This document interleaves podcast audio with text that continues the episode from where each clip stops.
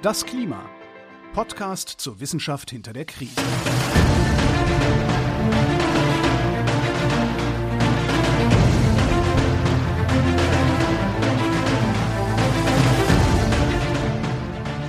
Hier ist das Klima, der Podcast zur Wissenschaft hinter der Krise. Wir lesen den aktuellen Bericht des Weltklimarats und wir erklären den aktuellen Stand der Klimaforschung. Wir tun das jeden Montag mit Claudia Frick.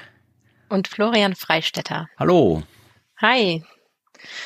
Gut erholt von Kapitel 7. Ja, das war lang, aber jetzt kommt auch wieder ein langes. Aber Kapitel 8 fand ich bisschen zugänglicher als Kapitel 7, obwohl ich wieder sehr, sehr, sehr, sehr viele meteorologische Fachbegriffe nachschlagen musste. Die sind alle irgendwie so, ja, ach, vermutlich nicht komplizierter als in anderen Wissenschaften, aber ich habe es halt nicht studiert. Also ist es, ich habe viele Wikipedia-Artikel über Meteorologie gelesen.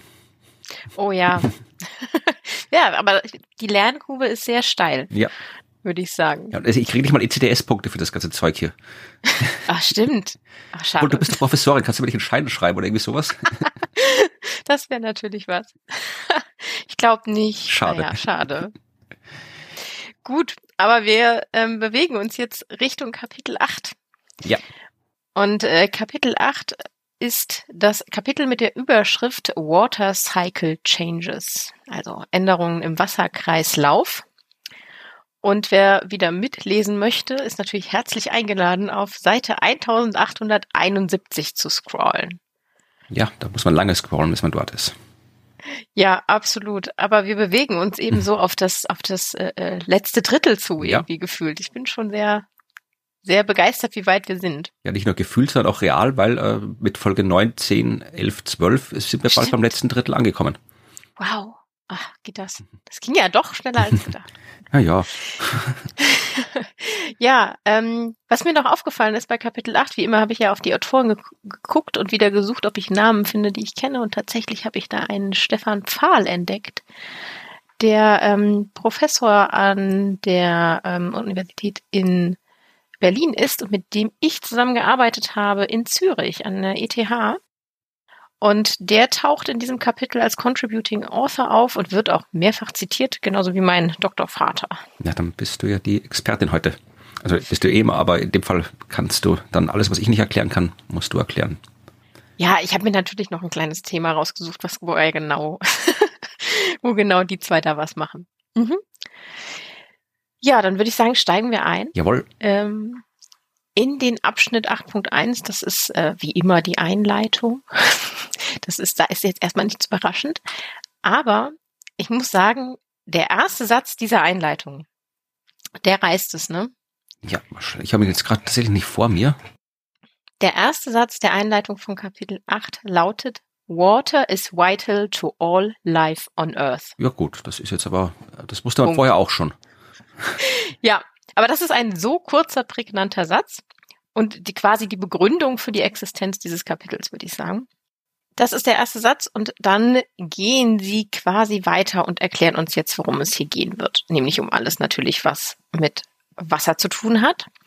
Ähm, allerdings mit Fokus ein wenig ähm, direkt am Anfang so auf äh, Süßwasser, also Freshwater, Wasser, das für uns quasi als natürliche Ressource genutzt werden kann. Ne? Und was ja, wenn wir nochmal an die Sustainable Development Goals der UNESCO zurückdenken, ähm, fast all diesen Zielen irgendwie zugrunde liegt. Ne? Also Zugang zu Trinkwasser, Ernährung, Abwasserentsorgung. Und für, für viele andere dieser Ziele ist das einfach wichtig.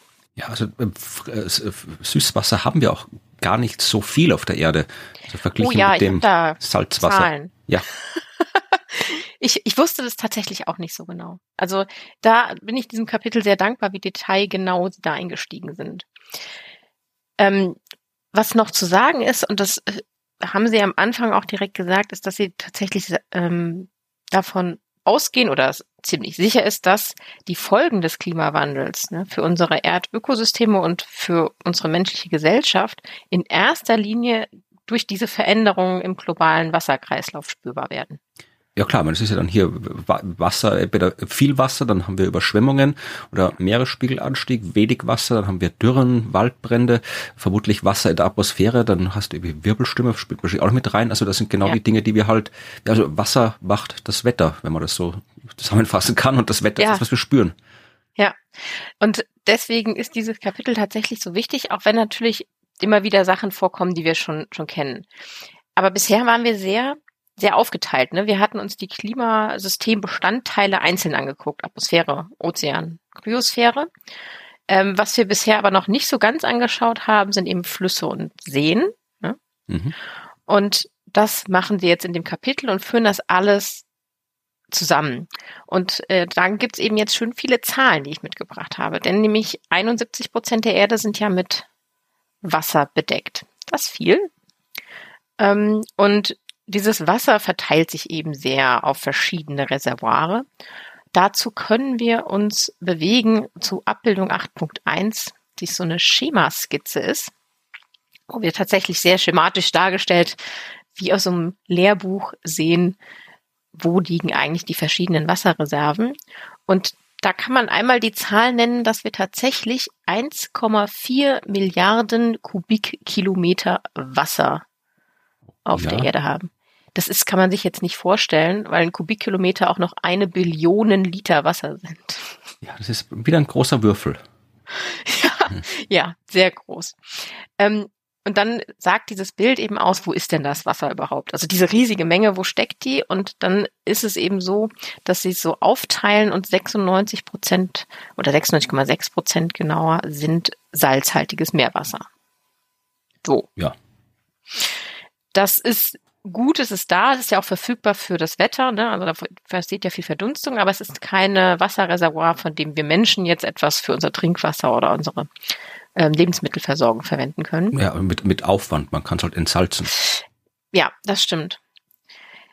Was mir noch auch nicht so ganz klar war, ist, dass dann von den restlichen Prozent, wenn man weitergeht, sind 1,6 Prozent sind die salzhaltiges Grundwasser und salzhaltige Seen. Mhm und nur 1,8 Prozent sind tatsächlich Süßwasser, also auf dem Festland ja. Süßwasser, das vorhanden ist. Das meiste davon wird wahrscheinlich gefroren sein und mit dem können wir auch nicht spontan was anfangen.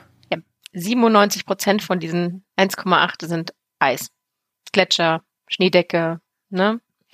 Das heißt, nur drei Prozent von diesen 1,8 Prozent, also insgesamt nur, wenn man von allem Wasser, der auf der Erde ausgeht, von diesen 1,4 Milliarden Kubikkilometer, dann sind nur 0,06 Prozent tatsächlich leicht zugängliches frisches Wasser, Süßwasser für unsere Ökosysteme und für uns. Ja, ist nicht viel. Nee, es sind 835.000 Kubikkilometer. Ist wahrscheinlich immer noch ein großer Würfel, aber. ja, ja, und jetzt, jetzt wird's noch kleiner. Also das, ich fand das auch in der Grafik wunderbar dargestellt. Wenn ihr da reinschaut, auf der rechten Seite seht ihr so oben so ein, ein Quadrat, das so die gesamte Menge an Wasser darstellt und dann eben diese kleinen Prozent da unten, die 1,8 Prozent für, für Süßwasser. Und dann wird das unten drunter nochmal in so einer langen, so einem langen Balken aufgeteilt. Äh, unusable Ice, also nicht wirklich nutzbares Eis und ganz oben nur so ein ganz kleiner Balken usable. Und da kann man noch mal reingehen und sagen, also dass tatsächlich von diesen wenigen, was für uns nutzbar ist, 75 Prozent halt Grundwasser sind. Und der Rest, diese 25 Prozent, sind eben in Seen, Flüssen, Feuchtgebieten, in den Böden, aber auch, jetzt ist für mich interessant, in der Atmosphäre. Ja klar, da regnet es dann raus, wenn das Wasser da drin genau. ist. Genau. Aber da sind nur, nur 13.000 Kubikkilometer drin. Das sind 0,001 Prozent von allem Wasser auf der Erde. Und die machen unser gesamtes Wetter. Ja, aber wenn das dann alles auf einmal runterkommt, dann wird es trotzdem feucht. Das genau. Wasser, um jetzt kurz mal hier äh, wieder die Astronomie ins Spiel zu bringen, äh, der Großteil des Wassers auf der Erde kommt aus dem Weltall von Asteroiden und Kometen, die vor langer, langer Zeit hier eingeschlagen sind. Das heißt, zwei Drittel ungefähr von dem Wasser an der Oberfläche äh, war nicht da, als die Erde entstanden ist. Das heißt, wenn es regnet oder hier, wenn du einen Schluck Wasser trinkst oder ein Glas Bier oder was auch immer man so gerne trinkt, trinkt man die geschmolzenen Kometen und Asteroiden von vor viereinhalb Milliarden Jahren. Ach du meine Güte, jetzt, jetzt hat's mir was in den Kopf gesetzt. Wow, das wusste ich nicht. Krass. Gut, das heißt, ich trinke hier außerirdisches ähm, Zeug. Ja, ach, ist jetzt schon lang genug hier. Man kann es jetzt schon als eingebürgert betrachten, das Wasser. Es ist schon gut integriert. Aber es kommt tatsächlich, also es war noch nicht da, als die Erde entstanden ist. Ja, okay. Ja, also im Prinzip diese ganze Menge Wasser, die ich jetzt beschrieben habe, die reicht theoretisch aus, ne, so von dem Kreislauf, der ja passiert und auch mit der Kreislaufrate, um unseren weltweiten Bedarf ähm, und von uns Menschen und auch von den Ökosystemen zu decken. Allerdings wissen wir ja, dass das eben sehr geografische und saisonale Unterschiede hat, ne, was mit der Verfügbarkeit von mhm. Süßwasser mhm. tatsächlich angeht. Und ähm, da müssen wir uns eben genauer im Detail anschauen, wie dieser Kreislauf funktioniert und welche Prozesse spielen damit rein. Also die Evapo Evapotranspiration vom Land oder von, vom Ozean. Das war, glaube ich, das erste Wort, das ich nachschlagen musste, weil eben auch nicht klar war, also Evaporation, das ist quasi so Wasser, das vom Boden irgendwie äh, verdunstet und Transpiration, das ist Wasser, das aus Pflanzen verdunstet. Und dann habe ich mich sehr geärgert, nachdem ich das alles äh, nachgeschlagen habe und mir klar gemacht habe, was das heißt. Dann war da irgendwo eine Fußnote, wo drin stand, ja, ach, und wir verwenden äh, Evaporation, auch wenn wir Evotranspiration meinen. Also das war dann eh egal. ja, oh Gott. Ja, ich hatte nur, nur dort gelesen, dass sie tatsächlich das ein bisschen anders verwenden. Und dann dachte ich, okay, es geht um alles, was von Tier, Pflanzen, Boden und Wasser, also alles, was irgendwie evaporiert und sich in, in Wasserdampf auflöst. ja, was halt da noch ganz äh, spannend und wichtig ist, immer im Kopf zu halten, ist gerade so bei dieser ähm, Verdunstung von, von dem Wasser, dem flüssigen Wasser von der Erdoberfläche, ist, dass wir damit ja nicht nur eben Wasserdampf und Wassermoleküle in die Atmosphäre bringen, sondern damit ja auch immer latente Wärmeströme verbunden sind, also ähm, Energieströme. Und das bedeutet, wir führen mit diesem Wasser der Atmosphäre ja eben Energie zu. Und das ist eben entscheidend so für die Gewitterzellen und für die globale Zirkulation. Diese Wärme führen wir zu, weil wir ja die Sachen ver verdunsten. Ne? Also dafür müssen wir Energie reinstecken, damit das Wasser verdunstet. Mhm. Ich habe jetzt mal nachgeschaut, wie viel Energie ich eigentlich reinstecken muss, wenn ich ein Liter Wasser verdampfen will. Für ein Liter Wasser ähm, müssen wir Energie zuführen von 2257 Kilojoule. Also unter Normalbedingungen. Ne? Also das, wir, wir reden ja jetzt hier so unter atmosphärischen Normalbedingungen. Und ich habe das natürlich in was Sinnvolles umgerechnet. Das ist nämlich 100 Gramm weiße Schokolade. Ach, okay. Ja. Das ist quasi die Einleitung für das Kapitel 8 und der Auftakt zu allem, was mit Wasser zu tun hat. Geht um den Wasserkreislauf. Wie, wie, wie detailliert ist dieser Kreislauf? Also er ist sehr detailliert, aber wie wird der jetzt hier wissenschaftlich behandelt? Also was, wo, wo kreist das Wasser genau rum? Ach so, du möchtest noch wissen, was da wohin ja. kreiselt. Ja, also das haben wir im Prinzip alles ja schon so teilweise angesprochen. Ne? Also die Verdunstung vom, vom Ozean ist das eine, das ist ein sehr großer Anteil. Dann die Verdunstung von den Flüssen und Seen ist eher ein kleinerer Anteil, wobei manche Seen sind ja doch sehr groß. Dann haben wir, das sind quasi die Eintragungen in die Atmosphäre. Dann haben wir aber auch wieder aus der Atmosphäre raus sowas wie Niederschlag über Land, ähm, Niederschlag über dem Ozean. Das sind zwei unterschiedlich zu betrachtende Dinge, wenn wir an den Wasserkreislauf denken, weil über dem Ozean das Regenwasser natürlich direkt in dem Wasser sich verteilt. Das bedeutet, dass dort zum Beispiel äh, Salzgehalt sinken kann, wo es besonders viel regnet. Äh, und über Land haben wir eben noch so Prozesse, die mit dem Versickern zu tun haben, mit der Aufnahme durch Pflanzen und wie die Oberfläche beschaffen ist. Dann natürlich auch, wie, welche Art von Niederschlag fällt, ne? also Schnee, Hagel, Regen. Und wir haben auch Eintrag eben vom Land oder von, von Festen, wie eben Gletschern, die direkt oder Eisschilden, die quasi direkt in den Ozean reingehen und dort abbrechen. Das sind die Bilder, die wir häufig in Klima Videos sehen, wo große Eisstücke abbrechen und in den Ozean driften. Ja, und dann füllt sich eben durch ähm, diese Eintragung auf, auf dem Land zum Beispiel das Grundwasser auf und das fließt dann natürlich auch unten im Boden weiter. Wir Menschen nutzen das dann ne, und verteilen das auch alles wieder um. Wir nutzen Wasser für alles Mögliche und bringen natürlich auch durch unsere Aktivitäten einfach zusätzlich noch Wasser ein, nicht nur durch die Erwärmung der Erde. Genau, also das klingt nach einem Kreislauf und ähm, mhm. in Kapitel 8.2 geht es um die Frage, warum sollten wir damit rechnen, dass sich an diesem Kreislauf etwas ändert in Zukunft? Also es geht um die Frage, der ist jetzt da, warum bleibt er nicht so, wie er ist? Also warum sollten wir mit Veränderungen rechnen? Und ja, das ist, kann man recht kurz beantworten, wenn man will, obwohl es natürlich im Detail sehr, sehr äh, ausführlich werden kann. Aber wenn wir die Temperatur der Erde ändern, das haben wir in den vergangenen Kapiteln ja schon oft genug gesehen, natürlich ändert sich was am den Niederschlagsmustern. Natürlich ändert sich was äh, an der Form des Wassers, wie du gerade gesagt hast. Das äh, sehr viel gefrorenes Wasser wird flüssiges Wasser werden. Es ändert sich was an der, ja, an der Struktur des Wassers. Das also, klingt jetzt so esoterisch. Äh, es ändert sich was, also an, äh, die Ozeane werden weniger salzhaltig, wenn sehr viel gefrorenes Eis, Süßwasser da reinfließt.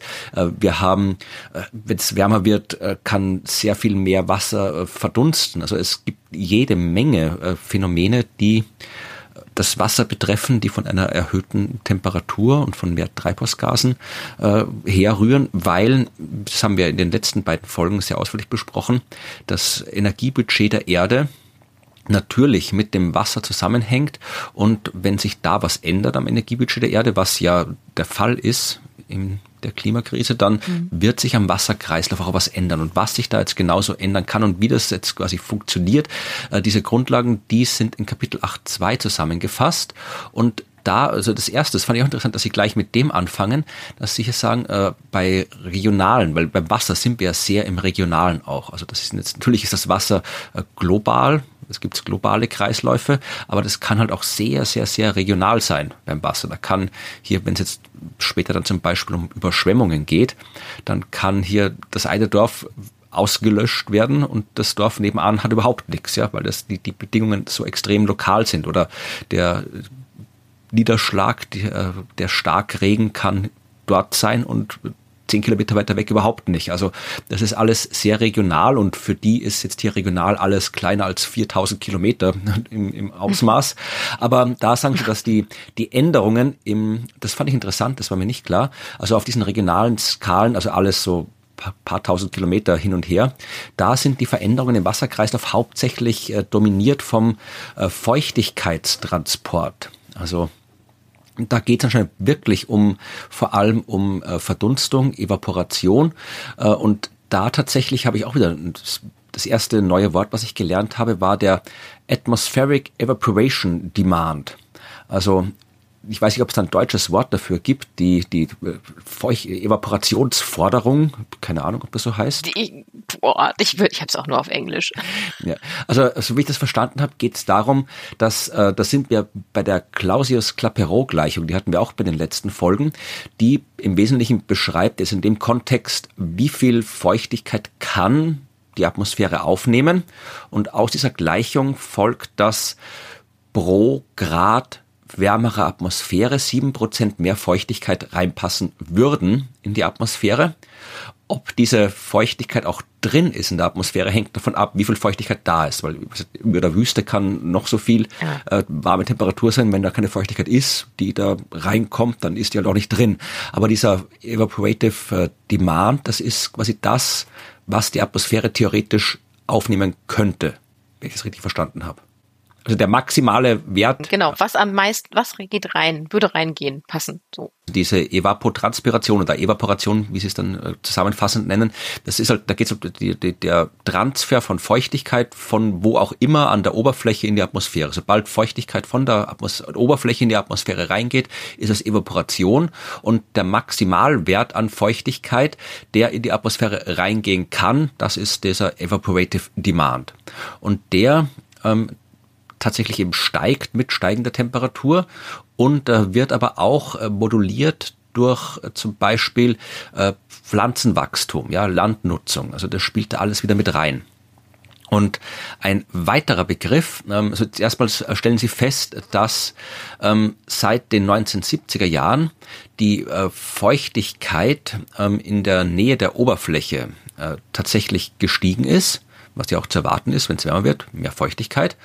Und äh, sie gehen davon aus, dass äh, der gesamte atmosphärische äh, Gehalt an Wasserdampf sehr wahrscheinlich ähm, weiter steigen wird, wenn sich auch die Erde erwärmt. Und da habe ich den Begriff des ausfällbaren Niederschlagswassers gelesen.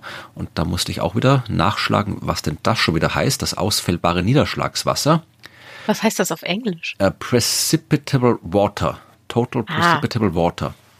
Und das ist, äh, das ist wieder so ein, ja, eins dieser wissenschaftlichen Konzepte, die man vermutlich im Studium, in einem Studium sehr oft hören muss, bis man es internalisiert hat. Wenn man es das erste Mal liest, kann es einen ein bisschen leicht verwirren. Wir haben Wasser in der Atmosphäre und jetzt definiert man sich so eine fixe Grundfläche am unteren Ende der Atmosphäre, zum Beispiel ein Quadratmeter und stellt sich dann so einen Turm vor, der durch die gesamte Atmosphäre hinaufreicht und dann ist die, dieses ausfällbare Niederschlagswasser die Menge des Wassers, das äh, da drin wäre, wenn das alles in Form von Regen jetzt rauskommen würde. Ja, und man äh, misst das eben in Millimetern, also die stellt sich so vor, dass in dieser Säule in der Atmosphäre, dass da halt das Wasser jetzt als äh, Wasser so drinstehen würde. Und wenn alles Wasser da jetzt nicht in Form von Wasserdampf überall verteilt ist, ja, sondern eben als gesammelt als Wasser vorliegen würde, dann wäre das eine gewisse Menge. Und diese gewisse Menge hätte eben eine gewisse, würde eine gewisse Höhe füllen in dieser Säule. Und diese Höhe gibt man halt im Millimeter an. Das ist so dieses ausfällbare Niederschlagswasser.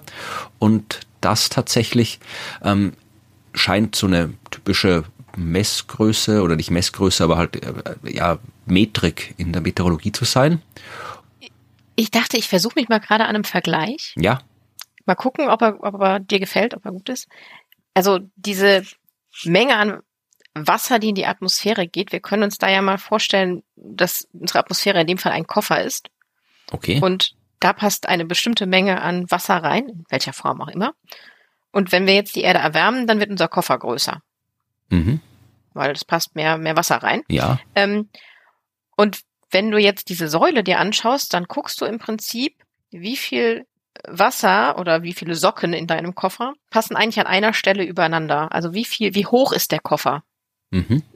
An der einen Stelle. Ist das ein Vergleich, um sich das vorzustellen? Ja, vielleicht. Ich, ja, ich glaube, also es, es ganz äh, auf einem ganz sehr, sehr, sehr äh, vereinfachten Level geht es halt wirklich darum, wie viel Wasser ist in der Atmosphäre, das dort rausregnen kann. Und man hat eben, um das anzugeben, sich so eine normierte äh, Angabe ausgedacht, dass man eben hier eine bestimmte eben wie dieser Koffer zum Beispiel, diese Säule sagt und man würde das alles da reinstecken und schauen, wie viel das dann ergeben würde.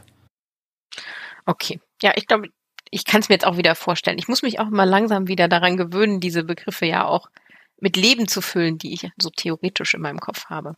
Aber was es tatsächlich geht, ist, dass eben dieses ausfällbare Niederschlagswasser, dass ja dann das ist, was dann im Zweifelsfall Wetter oder Extremwetter macht, weil das ist ja drin und kann raus, darum heißt es ja ausfällbares Niederschlagswasser.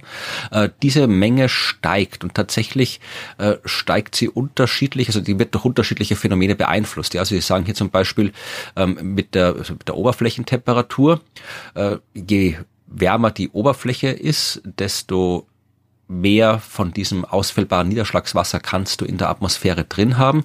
Und hier diese, die steigen halt so von zwischen sechs Prozent per Grad Celsius Erwärmung bis zehn Prozent per Grad Celsius Erwärmung, je nachdem, welche genauen äh, Antriebe des Klimas du jetzt anschaust, also ob es jetzt hier für Aerosole oder sowas äh, berechnet wird, also hast verschiedene Raten, aber was klar ist, ist eben tatsächlich, dass eben mehr von diesem ausfällbaren Niederschlagswasser in der Atmosphäre drin sein wird, je wärmer die Erde werden wird. Das war so hier äh, der erste der Gründe, warum damit zu rechnen ist, dass sich am Wasserkreislauf was ändert, weil dieses ausfällbare Niederschlagswasser natürlich eine wichtige Rolle im Wasserkreislauf spielt. Und das wird sich ändern, wenn die Erde wärmer wird. Und danach kam gleich das nächste Konzept, über das ich länger nachdenken musste und wo du mir jetzt sagen kannst, ob ich es beim Nachdenken richtig verstanden habe oder nicht. Jetzt geht es nämlich um die hydrologische Sensitivität das erinnert ein bisschen an die Klimasensitivität, die wir in den letzten Folgen hatten. Also bei der Klimasensitivität war die Frage, wenn wir die Menge an CO2 in der Atmosphäre verdoppeln, welchen Ausfluss, äh, welchen Ausfluss, äh, welchen Einfluss, welche Auswirkungen hat das auf die Temperatur? Also wir verdoppeln die Menge an CO2 und wollen wissen, wie sehr hat sich die Erde danach erhöht und äh, dieser Parameter, der das bestimmt, das war die Klimasensitivität und jetzt haben wir so ein ähnliches Konzept, das sich hydrologische Sensitivität nennt. Und das ist in Abbildung 8.3 beschrieben, obwohl ich mir nicht sicher bin, ob es eine gute Abbildung ist. Also ich habe, äh, ich, sie hat mich fast ein bisschen mehr verwirrt, als sie mir geholfen hat. Also ich habe sie sehr, sehr lange angeschaut. Wir tun sie trotzdem in die Shownotes, falls sie auch jemand anschauen will. Äh, auf jeden Fall geht's mal erstens wieder um das Grundlegende. Wenn die Temperatur steigt, dann werden sich auch die Niederschlagsmengen und Muster verändern. Das haben wir in den vergangenen Folgen schon sehr oft festgestellt. Ja, Erderwärmung führt zu unterschiedlichen Niederschlagsmustern und Niederschlagsmengen. Und wie man diese Niederschlagsveränderungen beschreibt, das passiert eben mit der hydrologischen Sensitivität und die ist definiert, ich lese es mal wirklich vor, was da drin stand, ist definiert als die lineare Veränderung in der globalen im globalen mittleren Niederschlag in Abhängigkeit der äh, Oberflächentemperatur. Also wir haben äh, wieder so ein Diagramm. Auf der X-Achse ist die Temperatur, auf der Y-Achse ist der Niederschlag. Und wenn die Temperatur steigt, verändert sich der Niederschlag. Ja, also es, je höher, je mehr Temperatur, desto mehr Niederschlag. Da gibt es eine lineare Beziehung zwischen diesen beiden Größen und wie genau diese lineare Beziehung ausschaut, das beschreibt die hydrologische Sensitivität. Und ähm, dieses Diagramm fasst es nochmal zusammen und erklärt auch, dass es wie bei der Klimasensitivität auch darum geht, dass man sich jetzt nicht die kurzfristigen Änderungen anschaut, sondern erst wirklich die langfristigen. Also wenn wir jetzt so mal den, das, das Basis, die Basislinie anschauen, also den Grundzustand, von dem wir ausgehen, wenn wir Veränderungen betrachten, dann haben wir halt so die Sonne, die scheint und bringt Energie. Äh, wir haben äh, durch diese Energie Wasser, das äh, verdunstet. Wir haben Wolken, die aus diesem verdunsteten Wasser entstehen und dann wieder runterregnen.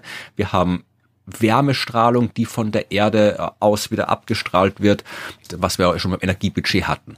Jetzt verändert sich was. Ja, jetzt zum Beispiel wird die Sonneneinstrahlung stärker, beziehungsweise halt es kommt mehr Energie von außen rein, halt durch Treibhausgase zum Beispiel, ja, bleibt halt mehr Energie da.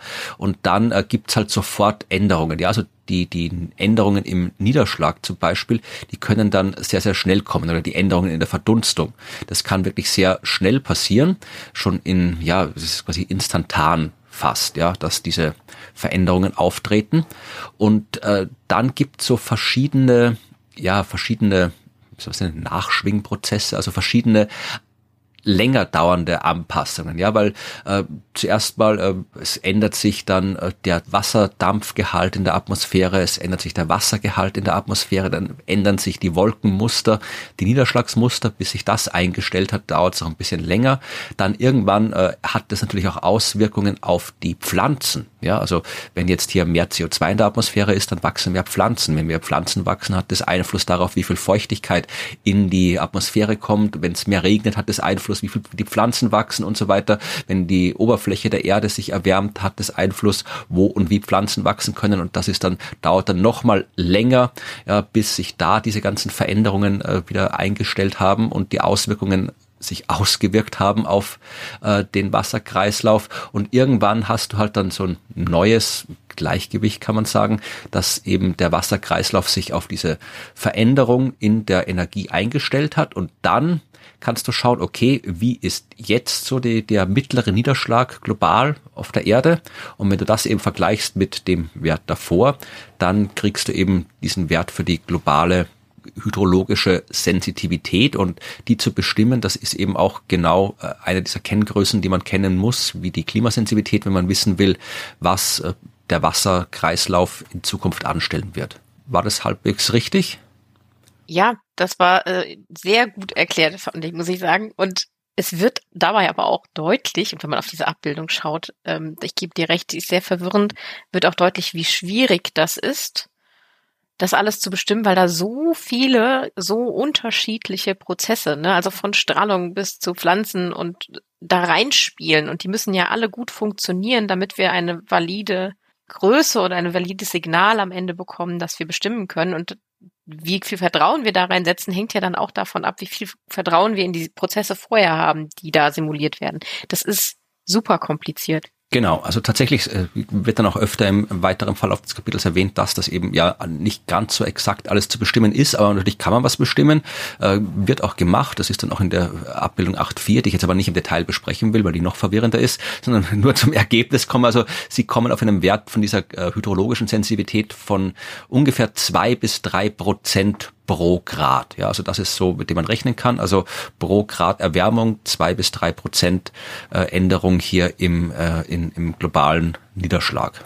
Und was ich auch noch interessant fand, ist, dass Sie eben wirklich sagen, es ist halt alles sehr, sehr modellabhängig. Ja? Also Sie haben viel Vertrauen, hohes Vertrauen, dass sich eben die äh, Evaporation und Niederschlag jetzt global gemittelt, dass das ansteigen wird mit dem äh, mit der globalen Erwärmung. Also da, das ist quasi sicher, dass das passieren wird. Je wärmer es wird, desto mehr Verdunstung, desto mehr Niederschlag. Aber ähm, die die genaue Rate, wie das abhängt von der Erwärmung, die eben bei zwei bis drei Prozent pro Grad ist, das ist wirklich modellabhängig. Also das kann sich wirklich stark äh, von Modell zu Modell unterscheiden, weil es da eben auch von den Bedingungen ankommt. Ja, also zum Beispiel äh, über Land, ja, da erwartet man äh, aus den Modellen, dass der, der durchschnittliche Anstieg im Niederschlag kleiner ist als über den Meeren, weil äh, ja da zwischen Land und Meeresoberfläche ein großer thermischer, also Temperaturunterschied ist und es andere Feedback-Mechanismen gibt äh, von Land und Atmosphäre und Ozean und Atmosphäre es ist, also der, die Unterschiede zwischen Land und Ozean, die spielen anscheinend wirklich eine wichtige Rolle. Also es geht auch darum, dass die Nieder, der Niederschlag, also der Anstieg des Niederschlags über ein Land auch verstärkt wird durch ähm, schnellere äh, Feedback-Zyklen äh, in der Atmosphäre als über den Ozeanen, weil dann auch die Winde hier eine Rolle spielen. Ja, also weil die, die Treibhausgase auch äh, dann Einfluss auf die Windmuster haben. Also die Treibhausgase haben Einfluss auf die Temperatur, die Temperatur wieder Einfluss auf, den, auf die Windströmungen, das hat wieder Einfluss auf den Niederschlag. Also da gibt es anscheinend sehr viel schnellere Feedback-Mechanismen als im Ozean und das alles führt dazu, dass es eben wirklich sehr schwierig ist, das zu modellieren, das Ganze. Ja, ich hatte ja schon öfter gesagt, und dann ist auch der Niederschlag ist wirklich die letzte Größe, die an so viel dranhängt. Äh, und dann gibt es da noch die unterschiedliche Schnelligkeit, wie diese Sachen reagieren. Ich, das ist wirklich ein Wahnsinn das, dass das überhaupt so gut funktioniert, ist schon toll. Ja, und äh, dann habe ich mir noch so ein paar äh, andere Details aus diesem Kapitel unter Kapitel 8.2 angeschaut. Also zum Beispiel eben dieses, was wir jetzt gerade besprochen haben hier, den großen Unterschied von nicht Unterschied, aber den Gegensatz Niederschlag versus Verdunstung. Das ist auch wieder etwas, wo ich ein bisschen nachschlagen mhm. musste. Da ist immer was geschrieben worden von einer PI, P E. Und ich habe zuerst gedacht, es hat irgendwas hier mit, mit Precipitation und Evaporation zu tun, was auch stimmt, aber ich habe jetzt nicht genau verstanden, was es heißt. Also es ist tatsächlich hier eine, kann man sagen, eine mathematische Gleichung. Es geht um Precipitation minus Evaporation, also P minus E. Und auch das ist hier wieder so eine ja, Kenngröße, also man schaut, ja, wie viel kommt runter, wie viel verdunstet. Und je nachdem, ob das eine mehr oder weniger ist, äh, wird es halt trockener oder feuchter. Ja, also wenn mehr runterkommt als verdunstet, dann wird es unten feuchter. Wenn mehr verdunstet als runterkommt, dann wird es trockener. Also und darum ist dieses P-E anscheinend eine Kenngröße, die verwendet wird. Aber, und das schreiben sie, äh, dass äh, diese Kenngröße ja ein bisschen schwierig ist. Also sie schreiben, dass das diese diese Simplistic Diagnostic des äh, Wasserzyklus äh, beschreibt das äh, Phänomen Trockenheit oder Feuchtigkeit nur sehr bedingt, wenn man sich nicht ganz genau anschaut. Ja, also äh, die haben das, äh, fand ich ganz nett, also im letzten Report Nummer 5 ähm, sagen sie, haben sie schon festgestellt, dass man jetzt die Veränderungen in diesem äh, Niederschlag äh, äh, nicht einfach beschreiben kann als dort, wo es nass ist, wird es nasser, dort, wo es trocken ist, wird es trockener. Also das ist zu einfach, schreiben sie. Äh, man muss es sich genauer anschauen wenn die Erde wärmer wird und die Erwärmung auf dem, über dem Land stärker ist als über dem Ozean, dann wird das äh, zu Veränderungen in den äh, atmosphärischen Strömungen führen und im Durchschnitt, ja, also das ist wieder der globale Durchschnitt, dazu führen, dass die äh, Feuchtigkeit in der Nähe der Oberfläche verringert wird. Und das tatsächlich auch in Zusammenhang mit dem ganzen Feedback-Mechanismen, die mit den Pflanzen zusammentun, das kann dann äh, mit hoher Sicherheit, mit High Confidence zu einem regionalen, das ist ein regional, zu regionalen Verringerungen im Niederschlag führen. Ja, also das ist dann eher etwas, wo es zu Dürren führen kann. Aber es ist halt wirklich alles regional. Also Sie sagen, dass ähm, die sehr nassen oder sehr trockenen Jahreszeiten oder äh, Zeiten, Zeiträume und äh, entsprechenden Wettermuster intensivieren sich im erwärmenden Klima, so dass tatsächlich eben dort, wo es, wo es dazu neigt, eher sehr feucht zu sein, dann wirklich eben auch feuchter werden können. Und da, wo es dazu neigt, dass es jetzt schon trocken ist, kann die Trockenheit sich noch steigern. Also das haben sie jetzt quasi äh, auch in den, wenn man es detailliert anschaut, mit genaueren Metriken als diesem simplen P-E, dann kommt man dann doch schon wieder zu dem Schluss, dass da, wo es feucht ist, es feuchter wird und da, wo es trocken ist, es trockener werden wird. Aber halt alles regional sehr schwierig aufzuschlüsseln. Oh Mann, das wird uns echt beschäftigen, dieses P-E. Ja. So. ja. Zu den lokalen Phänomenen. Ja, also äh, es gibt einen ganzen Schwung lokaler Phänomene, die Sie sich angeschaut haben? Also wir sind immer noch bei dem, was wir erwarten, also warum wir erwarten, dass sich was ändert. Wir sind noch nicht bei konkreten Vorhersagen. Jetzt war es gerade eine kleine Vorhersage schon, aber im Wesentlichen geht es immer noch um das, warum wir erwarten, was passiert. Ja, und die bringen jetzt so eine kleine Liste mit lokalen Phänomenen, die ich jetzt noch ein bisschen zusammenfasse und äh, fange an mit Eis und Schnee. Ja, weil das wissen wir auch, Gletscher schmelzen. Das ist fix äh, mit der Erderwärmung und das hat äh, auf folgende Art und Weise Auswirkungen auf den Wasserzyklus, ja, weil äh, die Gletscher, wenn es wärmer wird, fangen schon früher an zu schmelzen. Also sie schmelzen auch, haben immer schon angefangen zu schmelzen. Also sind im Sommer sind sie ein bisschen abgeschmolzen, im Winter hat es wieder draufgeschneit und äh, dann waren sie quasi wieder äh, hergestellt. Jetzt äh, durch die Erderwärmung fangen die Gletscher aber schon früher an zu schmelzen.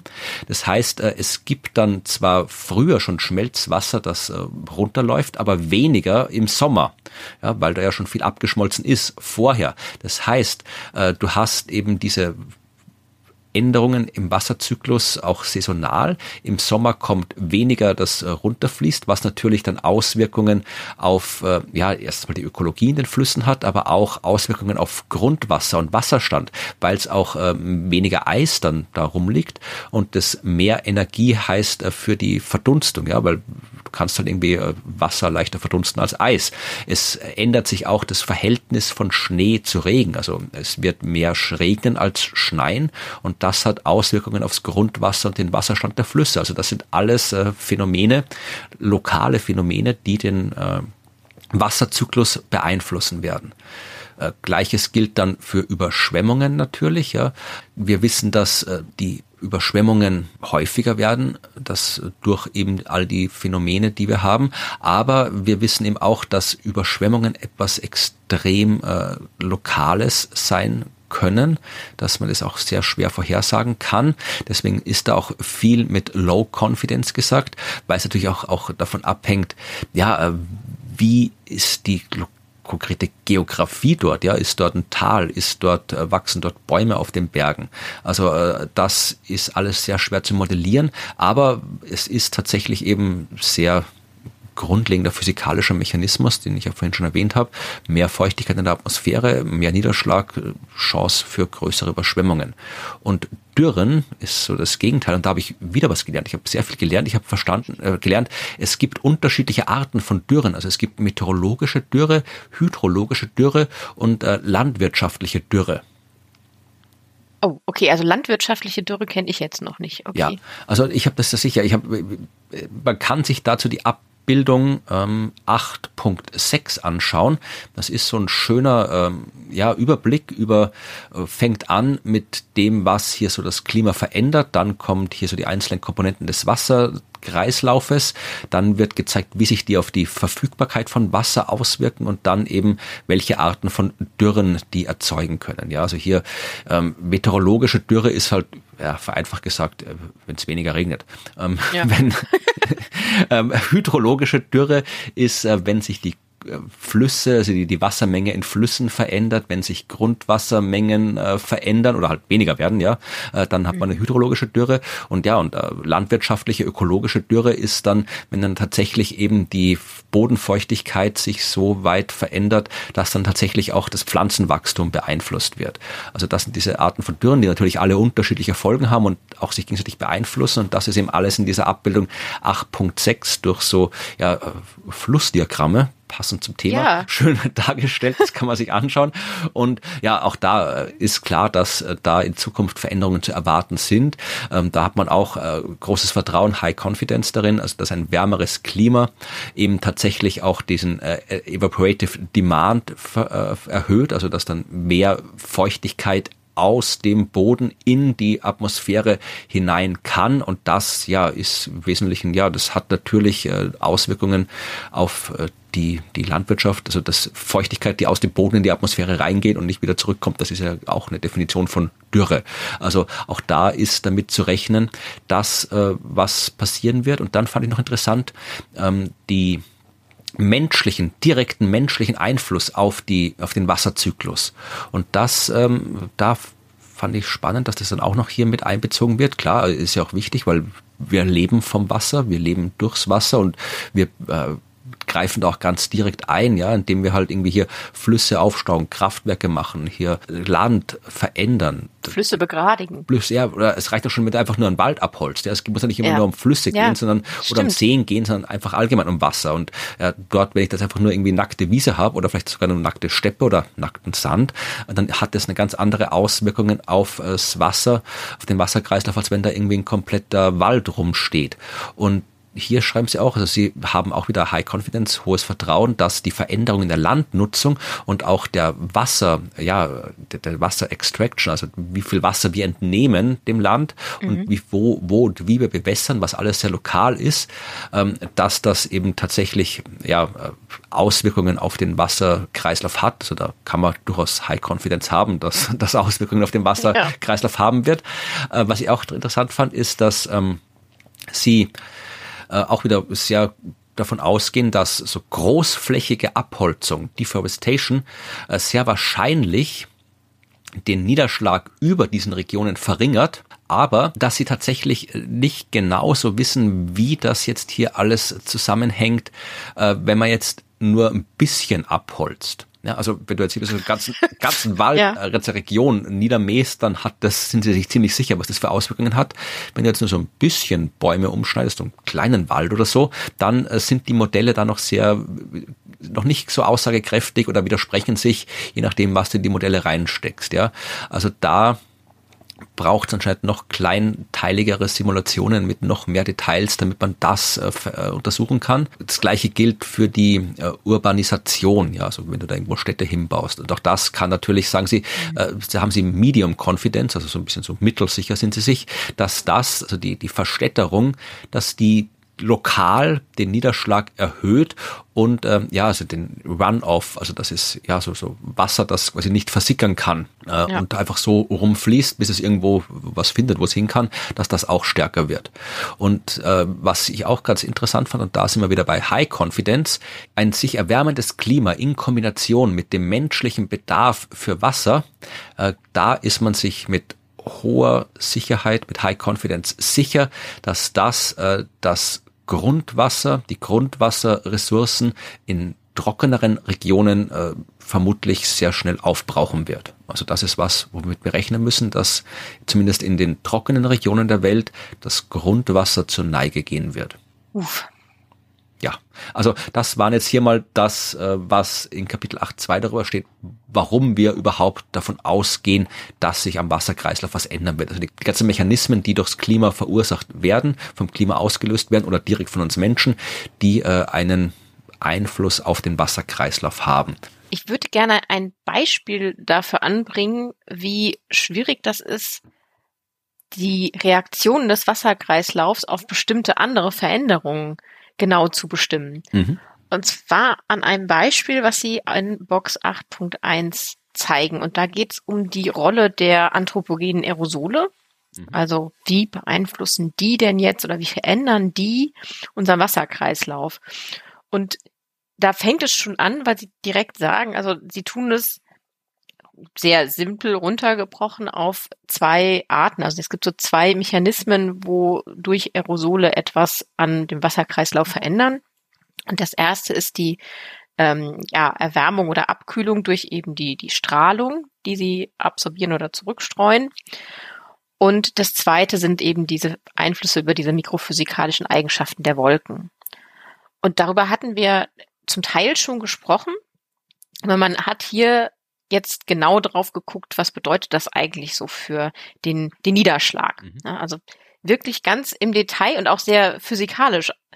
Denn wir schauen uns jetzt so Sachen an und werden uns gleich mit einem Luftpaket beschäftigen. Luftpakete sind, ist ein Konzept, das sich äh, Meteorologen äh, gerne immer wieder hernehmen. Gedacht, das ist das, wenn ich was aus, aus Amerika bestellen, da kommt es im Flugzeug zu mir. Nein, es ist so ein kleines Luftpaket, das wir uns definieren, also ein Paket, von dem wir sagen, das ist jetzt ein, ein, ein, ein Paketchen Luft und das hat keinen Wärmeaustausch mit der Nachbargegend. Okay. Und mit diesem Luftpaket kann man sich jetzt Luftballon. anschauen. Ja, kann man, kann man sagen. Ja, geht natürlich so ein kleiner Luftballon. Sagen wir, aber das, aber wir sagen Paket. Bei uns ist das Luftpaket. Okay. Ja, mit Luftballons finde ich viel netter. ja, sie sind auch bunter. Ja.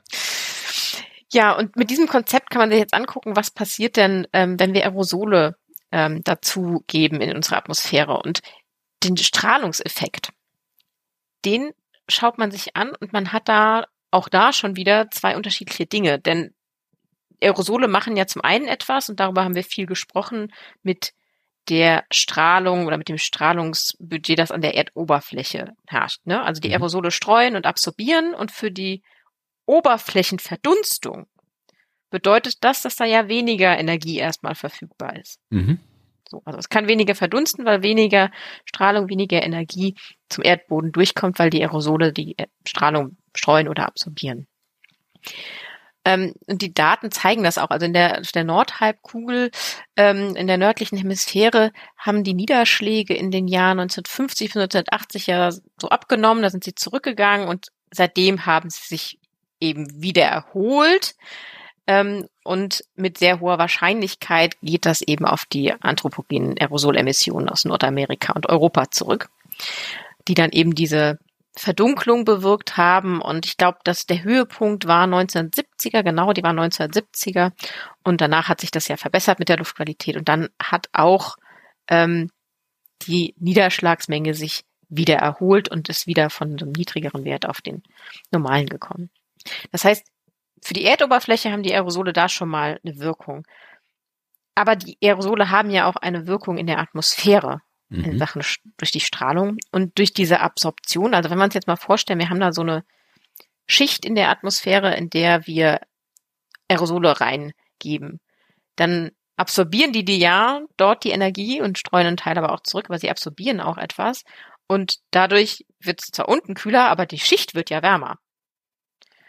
Also erwärmen wir da so ein bisschen unsere ähm, Troposphäre und haben dadurch eben zum Beispiel die Möglichkeit, dass da mehr äh, Feuchtigkeit reinpasst. Dadurch, dass wir ja in einer wärmeren Luft immer die Möglichkeit haben, mehr Wasserdampf reinzustecken. Und das bedeutet tatsächlich, dass wir ähm, Konvektion hemmen. Also wir hemmen das Aufsteigen von Luft, das dann zu Niederschlag führt. Das heißt, wir unterdrücken tatsächlich, also dieser, dieser Effekt der Aerosole unterdrückt leichte Niederschläge. Ich weiß nicht, ob das jetzt auch noch damit modelliert ist, aber normalerweise, wenn du Niederschlag hast und Aerosole in der Luft, dann sorgt ja der Niederschlag dafür, dass die Aerosole aus der Luft rausgehen. Also die werden dann mit dem Regen ausgespült. Also wenn jetzt quasi Aerosole für mehr Niederschlag gesorgt hätten, dann wäre das ja so ein sich selbst korrigierender Prozess. Also wäre die Aerosole mit Niederschlag, dann wird aber irgendwann alles wieder rausgewaschen und du bist wieder auf Null. Aber wenn es jetzt andersrum ist, dann ist es ja, ja, ein Feedback, das in die andere Richtung sich verstärkt. Das ist so, so einfach. Es wäre schön, wenn es so einfach wäre. Das ist es leider gar nicht. Ach. Denn ich sagte, leichte Niederschläge werden unterdrückt. Und das, das ist die Krux. Also wir haben ähm, bei Konvektion ja so eine so eine vertikale Luftströmung. Ne? Mhm. Also warme Luft steigt auf, kalte sinkt ab. Und wenn wir uns jetzt so ein Luftpaket nehmen, ja, so ein abgeschlossenes System ohne den Wärmeaustausch mit der Umgebung, und dann steigt das auf, ja, also durch welche Gründe auch immer wird das ausgelenkt, also vielleicht durch äh, Orographie, also durch irgendwie einen Berg oder einen Aufstieg oder durch, äh, durch Erwärmung. Und es ist auf jeden Fall leichter als die umgebende Luft oder es steigt durch Orographie auf, dann kühlt es sich ab. Ja? Also wir haben ja eine Ausdehnung, weniger Druck, wenn das so ein Stückchen nach oben geht, wenn man sich so vorstellt, wir heben es jetzt so eine, ein Niveau höher, dann ist da weniger Luftdruck, es dehnt sich aus und dadurch kühlt es sich ab und das tut es entweder trocken oder feucht adiabatisch ist das schöne meteorologische Wort. Und adiabatisch bedeutet eben ohne Austausch mit der Außenwelt. Und trocken bedeutet, dass da keine Kondensation passiert. Und dann kühlt sich so ein Luftpaket adiabatisch so etwa ein Grad pro 100 Meter ab. Also wenn du so ein Luftpaket nimmst und du hebst es 100 Meter nach oben, dann ist es dort ein Grad kühler. Und wenn jetzt aber es anfängt, da was zu kondensieren, also Regen, Tropfen zu Wolkentropfen oder sonstige Sachen zu entstehen, dann wird da ja ein bisschen, wir erinnern uns, Energie frei, dadurch, dass es kondensiert. Wir haben es ja reingesteckt beim Verdunsten, dann wird sie dort frei und dann ist die Abkühlung geringer. Dann sind wir vielleicht so bei 0,4 Grad Celsius pro 100 Meter. Aber das ist dann so eine ungleiche Kurve, kommt ja darauf an, wie viel, ähm, wie viel Wasser drin ist und wie viel da kondensieren kann. Also wir heben so ein Luftpaket und das kühlt sich ab. Jetzt ist das Luftpaket ja aber in Wirklichkeit gar nicht ganz alleine, sondern da ist ja drumherum andere Luft und die hat ja auch ein Temperaturprofil und ähm, Ganz was viele jetzt- Luftballon, 99 Luftballons. Genau, das sind 99 Luftballons und unser einer in der Mitte. Und wenn wir das Paket jetzt aufsteigen lassen, dann kühlt es sich eben trocken oder feucht adiabatisch ab. Und wenn die Umgebungsluft jetzt wärmer ist als äh, die, dieses Paket, das sich da abgekühlt hat durch das Auslenken, dann ist das Paket ja kälter und es wird nicht weiter aufsteigen, sondern eher wieder absinken, weil die Umgebungsluft ist wärmer und damit leichter und das Paket ist kühler, dann wird das nicht aufsteigen. Und Ja. das ist Unterdrückung oder Hemmung durch für die Konvektion. Und wenn wir also so eine Schicht haben, so eine Aerosolschicht, die sich so erwärmt, dann führt die dazu, dass das Paket, egal was du tust, auf jeden Fall sich immer stärker abkühlt als die Umgebungsluft. Okay. Und dann verhinderst du quasi, dass du eben solche natürlichen Prozesse wie eben ein paar Aufwinde oder durch Orographie solche, äh, solche aufsteigende Luft zu leichter Wolkenbildung und Niederschlag führt.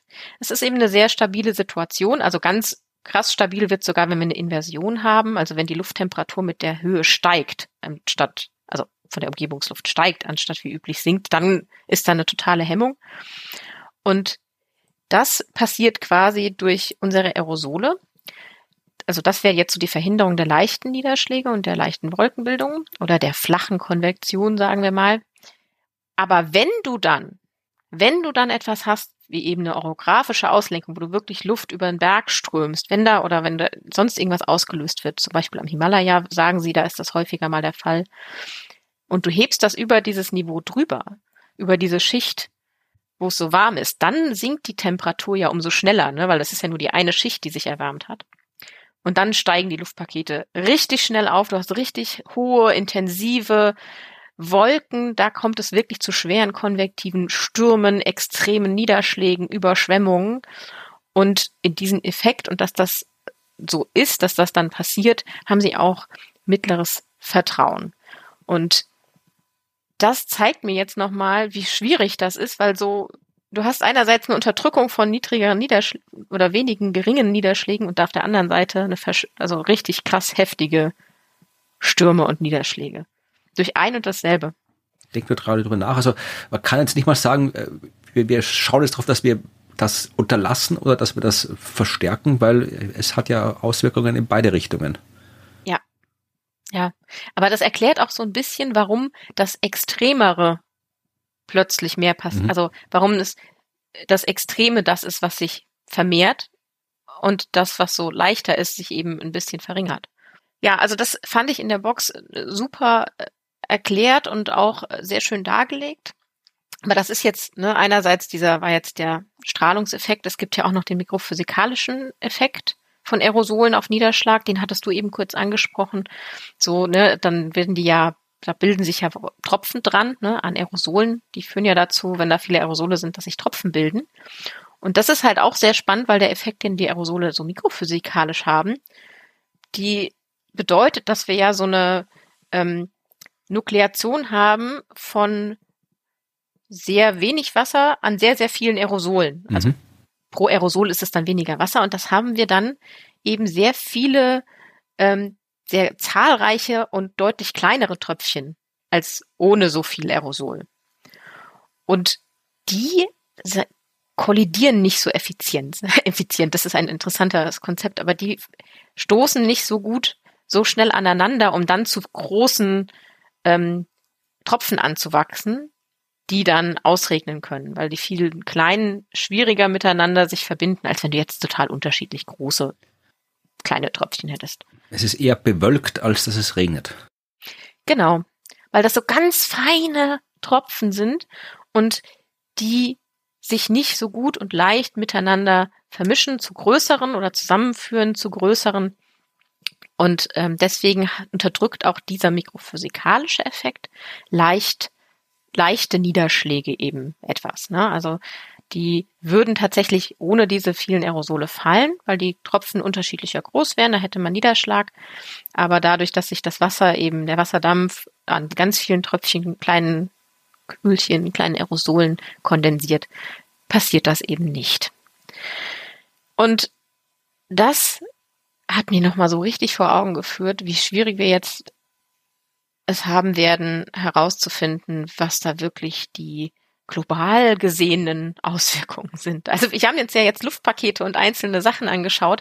Wie sieht das denn jetzt im globalen aus und dann im regionalen? Das wird ähm, eine schwierige Sache. So mit mittleren Niederschlägen angucken, wird das, wird, das wird nicht ausreichen. Ja, aber es geht dann tatsächlich äh, auch genau mit dem Thema weiter, denn mhm. in Kapitel 8.3 geht es um die Frage, wie hat sich der Wasserkreislauf verändert. Ja, also wir hatten jetzt in 8.2, warum erwarten wir, dass er sich verändert. Jetzt fragen wir uns, wie hat er sich verändert? Und äh, ich werde da jetzt hier einfach mal kurz die einzelnen Komponenten durchgehen, also wirklich nur so wieder Best-of-Listenartig, was man da festgestellt hat. Äh, geht los mit Wasserdampf in der Atmosphäre und hier auch, äh, Sie haben großes Vertrauen, dass äh, der menschengemachte Klimawandel insgesamt zu einer Erhöhung des Wasserdampfs äh, in der Atmosphäre erhöht hat. Auch die der Transport von Feuchtigkeit durch die Troposphäre äh, stärker geworden ist, äh, spätestens seit den 1990er Jahren. Und äh, sie sind sich halbwegs sicher, dass das eben auf den ähm, menschengemachten Einfluss, also sie sind sich sehr sicher, dass es auf den menschengemachten Einfluss zurückzuführen ist. Äh, nur bei der, wenn es um die Polarregionen geht, bei der Arktis, da ist man sich, hat man das noch nicht ganz exakt nachgewiesen, dass die Feuchtigkeit, der Transport der Feuchtigkeit in die Arktis auch äh, hauptsächlich durch das menschengemachte äh, Treibhausgas und Klimawandel erzeugt wird. Aber das, äh, wer Wasserdampf da ist in der Atmosphäre, das äh, liegt an uns. Mhm. Niederschlag, also wir haben jetzt den Wasserdampf erstmal oben, was kommt wieder raus an Wasser? Niederschlag. Da hat man tatsächlich gesagt, okay, man hat wirklich jetzt zumindest ähm, nachweislich eine Erhöhung des Niederschlags äh, in der nördlichen äh, Hälfte, also in der nördlichen höheren Breiten festgestellt über dem Land. Ja, also äh, auf der Nordhalbkugel in höheren Breiten über dem Land, da regnet es stärker und das ist definitiv äh, auf den menschlichen Einfluss zurückzuführen. Und sie sind sich auch ziemlich sicher, dass die ähm, jetzt allgemein tägliche durchschnittlicher Niederschlag ähm, seit dem mittleren 20. Jahrhundert äh, stärker geworden ist in den äh, meisten Teilen des Landes, also des Landes jetzt im Sinne von nicht Deutschland oder Österreich, sondern des, der Landflächen der Erde. Und ähm, auch da ist äh, sehr wahrscheinlich, dass das auf die Treibhausgase zurückzuführen ist. Also Niederschlag wird mehr oder ist mehr geworden in der Vergangenheit. Transpiration, Verdunstung. Auch hier äh, seit den 1980er Jahren ist man sich sicher, äh, dass die Verdunstung gestiegen ist. Äh, man ist sich so mittelsicher, dass das ähm, auf die Vegetation zurückzuführen ist und auf die vermehrte Feuchtigkeit, die in der Atmosphäre gehen kann. Aber man ist sich sehr sicher, dass es äh, durch den Menschen verursacht ist. Also da ist man sich bei den Sachen alles ziemlich sehr sicher, dass wir dafür verantwortlich sind. Jetzt äh, das, wo es uns sehr direkt betrifft, Überschwemmungen. Überschwemmungen, sagen Sie, ja, ähm, es ist natürlich, wie gesagt, schwierig, das exakt vorherzusagen. Also es bleibt challenging, es bleibt herausfordernd, das äh, einzuordnen. Aber äh, sie sind auf jeden Fall sehr sicher, High Confidence, dass die Menge äh, der Hochwassermarken, Peak Flows, also das Schmelzwasser, das in die Flüsse reinfließt, dass da das mehr geworden ist. Aufgrund der Erwärmung und dass sich auch der Zeitpunkt verändert hat, an dem das stattfindet. Also da, das ist einer der Punkte, wo es um Überschwemmungen geht, wo man tatsächlich äh, sicher sein kann, dass was in den Flüssen an Schmelzwasser reinkommt, das hat sich deutlich verändert. Äh, was jetzt wirklich sowas äh, über Überflutungen und alles angeht, da ist es halt wirklich extrem schwierig, da verlässliche Modellaussagen zu treffen, weil das halt so kleinteilig ist, das Ganze. Aber ähm, auch was jetzt hier so äh, Veränderungen der Landnutzung und so weiter geht, da kann man auch mit, mit hoher Sicherheit sagen, dass äh, da hier äh, in den letzten Jahrzehnten sich viel verändert hat, äh, in, was Überschwemmungen angeht. Also wenn wir hier das Land anders verändern, wenn wir Städte bauen, wenn wir hier den, den äh, Boden versiegeln, das hat alles Einfluss. Dürre haben wir noch. Da hat man auch tatsächlich mal zur Abwechslung High Confidence bei so einem äh, Wetterphänomen. High Confidence, dass die Häufigkeit und Stärke der Dürren äh, in den letzten Jahrzehnten gestiegen ist, und zwar im Mittelmeerraum, in äh, westlichen Nordafrika und im südwestlichen Australien, und dass der menschengemachte Klimawandel dran schuld ist. Das kann man mit hoher Sicherheit sagen. Dann bleibt noch Süßwasser, also in dem Fall Eis, das hatten wir schon sehr oft. Die Gletscher schmelzen, das ist sicher. Der Mensch ist dran schuld, das ist sicher. Da war es relativ einfach. Und jetzt hier noch ein bisschen für die Weihnachtsstimmung hatten wir auch schon die Schneebedeckung, also die Springtime Northern Hemisphere Snow Cover Extent. Ja, also wie viel Schnee so am Land rumliegt, auch die Schneetiefe und die Dauer, in der Schnee rumliegt äh, in der Nordhalbkugel oder auf der Nordhalbkugel, ist seit den 1960ern gesunken und der Mensch ist dran schuld. Und High Confidence hat man in die Aussage, ist sich sehr sicher. Ja, also das ist so jetzt im Schnelldurchlauf all das, was wir wissen, was im Wasserkreislauf sich verändert hat und warum. Und das Warum läuft meistens auf wir waren's hinaus. So, damit hast du uns, glaube ich, den gestrigen ersten Advent verschneit. Ähm, so viel zur Weihnachtsstimmung. Oha. Gut, dann gehe ich mal was zu, was ein bisschen abstrakter ist.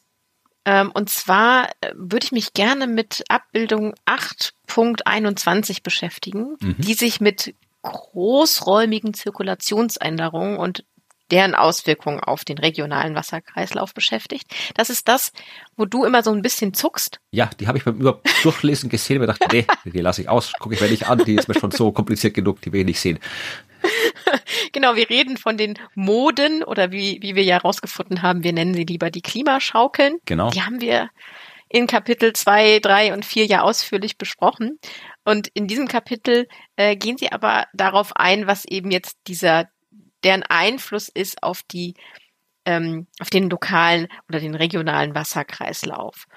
Und da kommt eben so das zum Tragen, was diese Phänomene ausmacht, diese großskaligen, dass die so, man nennt es in der Mythologie Telekonnektionen, also Fernwirkungen haben. Das klingt also diese, wie so ein komisches Ding, was deutsche Behörden in den 80ern erfunden haben, die Telekonnektion.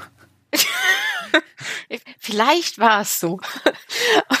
Auf jeden Fall haben die, haben die ja diese Eigenschaft, diese Klimaschaukeln, dass wir ähm, so einen Zusammenhang, die, die meistens so einen Zusammenhang herstellen zwischen Wettervorgängen an zwei sehr weit voneinander entfernten Gebieten. Ne? Also wenn wir so an N so denken, ne, so über dem Pazifik, dass dann das Wetter an der einen Küste vom Pazifik und der anderen miteinander irgendwie zusammenhängt, weil da eben so eine Zirkulation ist, die sich, so eine großräumige Zirkulation, die sich auf beide Teile auswirkt. Das heißt, diese eine Sache hat eine Verbindung mit dem an, mit der anderen.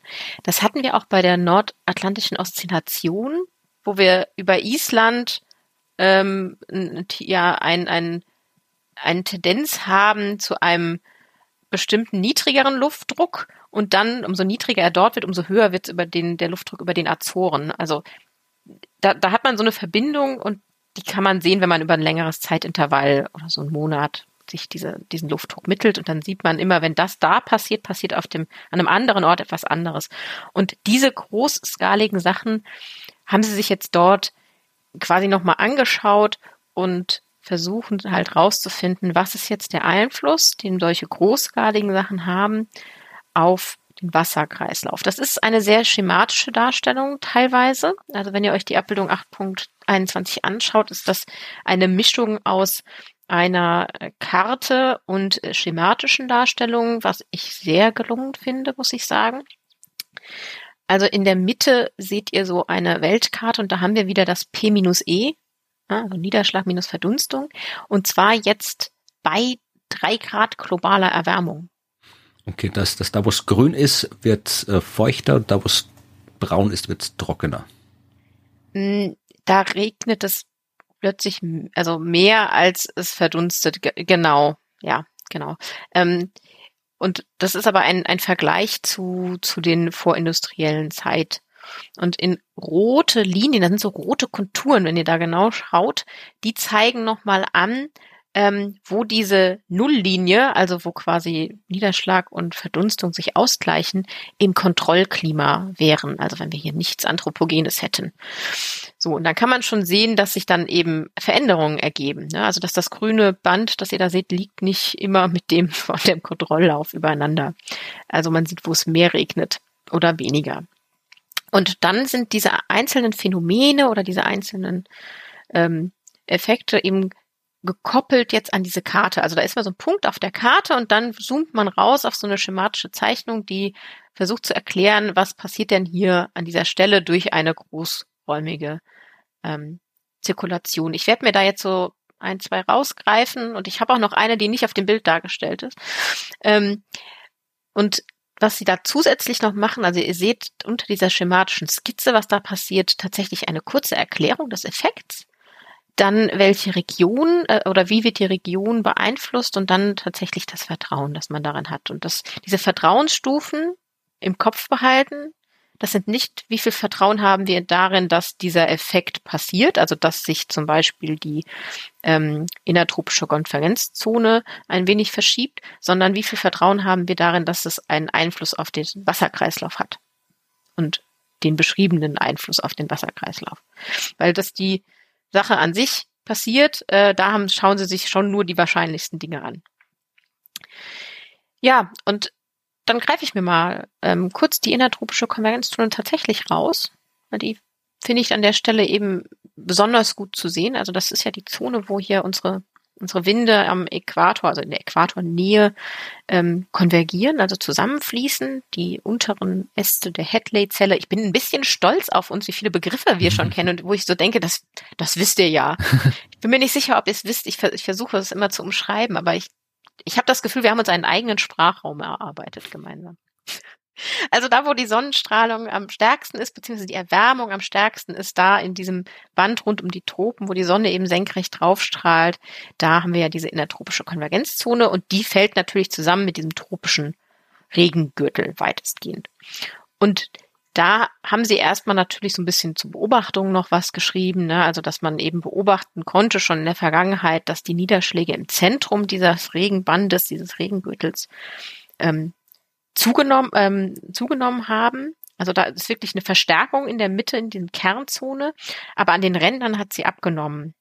Also an den Rändern hat diese Niederschlagsintensität abgenommen. Das bedeutet, wir haben da so einen viel schärfer abgegrenzten Regengürtel, also eine schärfere Kante und zudem haben wir auch eine Verengung dieser innertropischen Konvergenzzone. Also die wird definierter und schmaler. Mhm. Und darin haben sie in das, in diese gesamtes Phänomen, ähm, haben sie mittleres Vertrauen. Und wenn man jetzt in die Zukunft schaut und was wir dort zeigen, ist eben, dass ähm, die Modelle sagen, dass wir eben so regionale Verschiebungen bekommen von dieser Konvergenzzone. Und das ist verbunden mit regionalen Niederschlagsveränderungen natürlich. Je nachdem, wie die sich verschiebt, also wenn die sich nach Süden verschiebt, was sie jetzt über dem Pazifik zum Beispiel tut, bei hier dieser drei Grad Erwärmung, dann haben wir natürlich da, wo sie verschwindet, weniger Niederschlag und da, wo sie hingeht, mehr. Das macht jetzt nichts am globalen Mittel erstmal so betrachtet, aber das hat natürlich regional einen signifikanten Unterschied. Auf jeden Fall. Ja, also da gibt's dann eben so eine nordwärts gerichtete Bewegung über Afrika, die dann ähm, zu einer durch so eine Intensivierung des Sahara-Hitzetiefs und dann bedeutet das natürlich auch unterschiedliche Niederschlagsverteilungen plötzlich ähm, im Afrika und so. Also da gibt's einiges, wo Sie sagen, da sind äh, regionale Unterschiede und die könnt ihr euch dann anschauen. Ähm, allerdings haben Sie zum Beispiel bei der Verschiebung über Afrika jetzt nur geringes Vertrauen darin, wie der die Veränderungen auf den Wasserkreislauf da genau sind. Aber es wird durchaus Änderungen geben natürlich. Ein weiterer Effekt, der drauf zu sehen ist, sind die extratropischen Zyklonen oder Sturmzugbahnen. Ich, ich mochte das, mochte das sehr, Storm Tracks. Mhm, ja, das klingt viel, viel, viel beeindruckender. Genau, ja, es klingt sowieso alles manchmal ein bisschen ähm, finde ich ein, ein wenig militärisch in der Meteorologie. Stormtracks. Könnte auch eine Metalband sein. Fronten.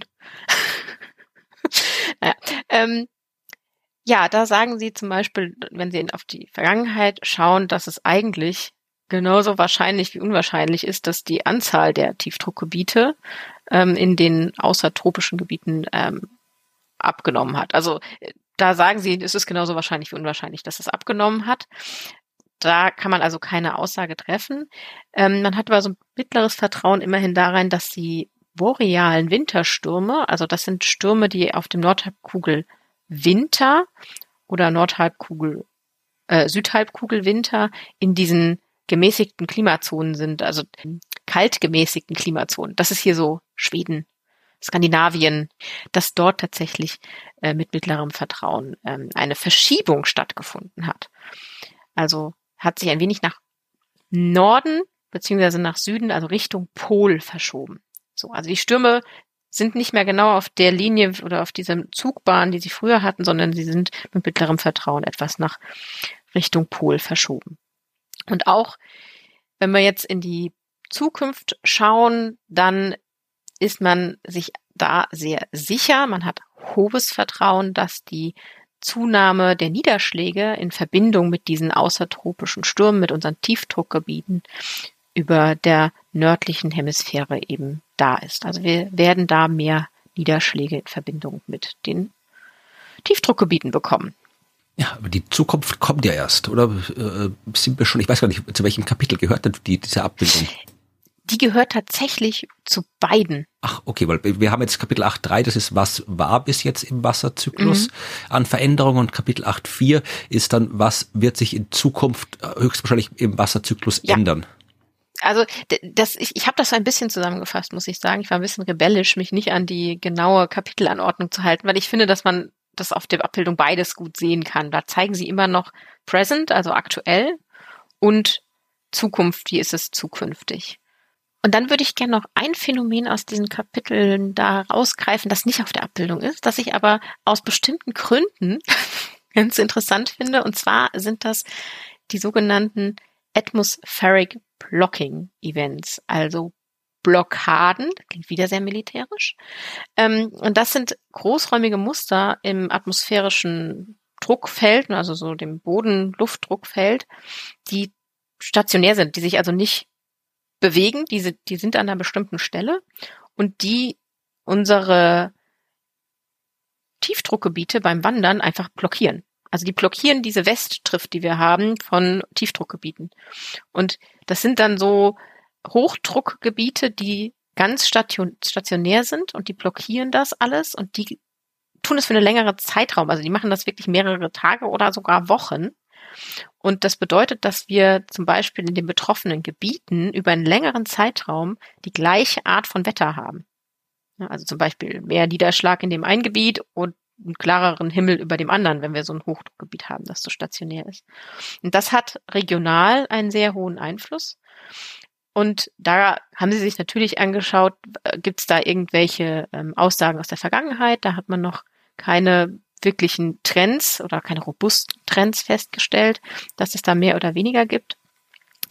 Und auch in den Zukünften, in den Zukünften, die wir uns so ausmalen können mit den Szenarien, ähm, gibt es nur begrenzte Hinweise auf zukünftige Veränderungen. Aber ich wollte es trotzdem ansprechen, einfach aus dem persönlichen Grund, dass eben ähm, meine zwei Kollegen hier genannt werden. Nein, meine drei Entschuldigung, meine drei Kollegen hier genannt werden, ähm, nämlich äh, Schem, Pfahl und Wernli, die sich damit beschäftigt haben und zum Beispiel eine Untersuchung gemacht haben zum Energiefreiwerdung in der Atmosphäre, wenn ähm, die Dinge kondensieren, was das für einen Einfluss hat auf die Luftströmung in diesen blockierenden Luftverhältnissen, wo wir so eine Blockade haben. Was hat das für Einflüsse? Was kann da passieren? Und ich fand das total spannend, weil natürlich haben sie das nicht dargestellt, weil sie sehr wenig ähm, sagen können, aber sie schauen sich alles an. Und auch wenn man dazu noch nicht viel sagen kann, sind alle Punkte aufgeführt. Da gibt es nämlich auch noch Monsun und so weiter und so fort. Und das macht das Kapitel sehr voll und sehr lehrreich. Ja, und was wir jetzt noch äh, wissen wollen, ist im Detail, also im Detail oder die, das, das Resultat, was ist denn jetzt mit dem Wasser Kreislauf in Zukunft und das wird dann im weiteren Verlauf von Abschnitt 8.4 im Detail ausgeführt. Und ähm, ja, schauen wir mal, also es gibt hier die Tabelle 8.1, wo das so zusammengefasst wird. Äh, jetzt mal so ohne Tabelle, äh, die reden wir gleich, kann man mal sagen, es ist quasi sicher, virtually certain, sagen sie, dass sich die Intensität des Wasserzyklus äh, verändern wird ja, äh, wenn die Erde wärmer wird. Und das heißt, dass eben alles, also hier Verdunstung, Niederschlag, hier äh, Wasser, das so ja durch die Gegend fließt, dass das alles mehr werden wird, wenn die Erde wärmer wird. Und äh, Sie haben hier in dieser Tabelle 8.1 dann zwei Kenngrößen aufgetragen, nämlich den Niederschlag in Millimeter pro Tag und zwar jetzt global und jährlich und eben dieses ausfällbare Wasser, also das, was in der Atmosphäre drinsteckt und raus kann, wenn die Bedingungen richtig passen. Diese zwei Größen haben Sie sich angeschaut. Einmal eben in einer Referenzperiode, also von 1995 bis 2014 und dann eben die Veränderung einmal mittelfristig, also im Zeitraum 2041 bis 2060 und einmal langfristig im Zeitraum 2081 bis 2100 und äh, dann noch aufgeteilt in diese einzelnen Shared Socioeconomic Pathways, also diese verschiedenen Klimamodelle, wo es eben darum geht, wie gestalten wir die Welt in Zukunft, haben wir schon oft gesprochen. Und wir schauen uns jetzt nur quasi das schöne Modell an, wo wir die Welt bei eineinhalb Grad begrenzen, die Erwärmung, und das schlechte Modell, wo wir alles so lassen, wie es ist und einfach, ja, sagen, wir machen so weiter wie bisher und wo es dann ja, deutlich wärmer wird. Und da fand ich interessant, dass da äh, man jetzt nicht so diese Zahlen sieht, die man sonst so sieht sieht, wenn es hier zum Beispiel mit Temperaturanstieg geht, ja, wo irgendwie das im einen Modell ist ja ganz gering, im anderen Modell saust darauf, aber hier geht es ja um Niederschlag, das ist was anderes. Also wenn man sich anschaut, ähm, jetzt im guten Modell, da äh, können wir so kurzfristig, so mittelfristig, so 2040 bis 2060 mit einem Anstieg an Niederschlag rechnen. Das sind so 0,06 Millimeter pro Tag. Also wie gesagt, global jährlich, darum sind die Zahlen recht klein, aber da ist ein Anstieg und der Anstieg im Vergleich zum schlechten Modell, da ist kein großer Unterschied. Das sind 0,08 Millimeter pro Tag. Ja, wenn man ja. jetzt aber schaut hier langfristig, also was passiert bis 2100, dann sind wir wieder bei dem guten Modell, da wo wir vorher auch schon waren, Unterschied zu jetzt von 0,06 Millimeter pro Tag. Beim schlechten Modell, da sind wir dann aber schon äh, bei 0,2. Das heißt, da wird es deutlich weniger Niederschlag geben global und jährlich. Und anders sieht's aus, wenn man sich das ausfällbare Niederschlagswasser anschaut. Da haben wir eben auch eine Änderung tatsächlich, aber eben hier so von es wird hier in Kilogramm pro Quadratmeter gemessen. Aber es geht ja nur um, um die Größenordnungen, um die, die Richtung der Änderung. Also es wird mehr, ja, also es wird äh, bei dem äh, mittelfristig 241 bis 260 wird es im, im guten Modell um 1,4 Kilogramm pro Quadratmeter, mehr beim schlechten Modell um 3,1 Kilogramm pro Quadratmeter und langfristig bis 2100, da tatsächlich ist der Unterschied ein bisschen größer. Da sind wir im guten Modell bei ungefähr 1 Kilo pro Quadratmeter mehr, aber um 8 Kilo pro Quadratmeter mehr beim schlechten Modell. Also wir haben äh, generell eher weniger Niederschlag, wenn wir äh, uns nicht um das Klima kümmern. Aber das, was niederschlagen kann, da ist deutlich mehr in der Atmosphäre drin. Also wieder vermutlich das Phänomen, das wir schon hatten. Äh, Extreme werden häufiger. Und zum Abschluss, also in der Tabelle stehen noch ein bisschen mehr Werte drin. Also das ist wirklich für alle einzelnen äh, hier Zukunftsmodelle aufgeschlüsselt. Wer sich das gerne im Detail anschauen will, da kann man die Abbildung auch in unseren Shownotes finden. Ich möchte jetzt noch hier, bevor wir das Kapitel wieder oder diese Folge hier beenden, noch einmal kurz wieder durch die einzelnen Komponenten durchgehen und äh, noch ein letztes Best-of oder Worst-of, was denn die Zukunft so bereithält. Wasserdampf. Äh, Wasserdampf ähm, wird mehr, der Transport von Feuchtigkeit in Sturmsysteme wird mehr, äh, es wird mehr Feuchtigkeit in den Stürmen sein, es wird mehr Feuchtigkeit im Monsunregen sein, also dort, wo damit zu rechnen ist, dass es feucht wird, also Sturm, Monsun, da wird es feuchter werden. Niederschlag, äh, es ist tatsächlich äh, wieder quasi sicher, virtually certain, dass die globale Niederschlagsmenge stärker wird, je wärmer es wird. Ähm, es ist genauso äh, fast sicher, dass äh, der Niederschlag dort äh, im Mittelmeerraum, Südafrika, Amazonasgebiet, Zentralamerika, Südamerika, Australien, Westafrika, dass dort der Niederschlag weniger wird und dass der Monsunregen stärker wird. Ja, also das sind alles Dinge in Zukunft, mit denen wir rechnen werden müssen. Dürren, und das fand ich äh, tatsächlich auch wieder so eine leicht gruselige Aussage äh, in diesem Bericht, im Mittelmeerraum, in zentralen Chile und in Nordafrika wird die äh, zukünftige äh, Trockenheit äh, bei Weitem die Größenordnung überschreiten, die wir in den letzten Jahrtausenden gesehen haben steht da so drin. Und das mit großem Vertrauen, High Confidence. Also da wird's wirklich düster und trocken. Ja, Gletscher, nichts Neues. Sie schmelzen, auch in Zukunft, solange bis sie nicht mehr da sind. Äh, und zwar egal, welches Szenario für die Zukunft wir betrachten. Die Gletscher sind weg. Und jetzt nochmal hier die Adventsmeldung zum Schnee der Zukunft. Auch hier quasi sicher, virtually certain, dass in Zukunft der Schnee, der Schnee auf der nördlichen Hemisphäre und die Dauer, in der Schnee legen wird, auf der nördlichen Hemisphäre abnehmen wird. Und das fand ich interessant, weil wir haben bis jetzt immer, wenn wir über Schneebedeckung geredet haben, über die nördliche Hemisphäre gesprochen, äh, was vielleicht die Menschen, die uns von der südlichen Hemisphäre zuhören, weiß ja nicht, ob da auch welche sind, äh, vielleicht geärgert haben wird, weil da wohnen ja auch Leute und die haben, da gibt es auch Gegenden, wo schneien kann und die wollen vielleicht auch wissen, wie es bei denen aussieht mit äh, weißen Weihnachten. Ähm, hier sagen sie jetzt äh, tatsächlich, dass die meisten Studien sich eben auf die nördliche Hemisphäre beschränken. Klar, da ist mehr Land, äh, auf dem Schnee liegen kann. Also insofern ist das äh, fürs Klima auch interessanter, die Schneebedeckung im Norden. Aber ähm, mittlerweile gibt es auch Daten zu den südlichen Landflächen und sie sagen mit High Confidence, hohen Vertrauen, dass die Ergebnisse aus der nördlichen Hemisphäre auch auf die südliche Hemisphäre anwendbar sind. Also keine weißen Weihnachten für niemanden. Schade. Ja, ja, das war Kapitel 8.4. Ja, damit haben wir die, die Hälfte geschafft, würde ich sagen, und die Folge durch. Ja. Dann äh, würde ich gerne nochmal darauf hinweisen, dass ihr uns immer gerne schreiben könnt, wenn ihr uns schreiben wollt. Oder wenn ihr von der Südhalbkugel seid, schreibt uns doch einfach mal liebe Grüße von der Südhalbkugel, das würde uns freuen. Ihr könnt schreiben per E-Mail an podcast.dasklima.fm. Da freuen wir uns. Und ihr findet natürlich wie immer alles, worüber wir hier gesprochen haben und die Abbildungen dazu, damit ihr die nicht in dem langen Bericht suchen müsst, in unseren Show Notes auf dasklima.fm. Einfach draufklicken und sich freuen, dass da alles schon zu finden ist.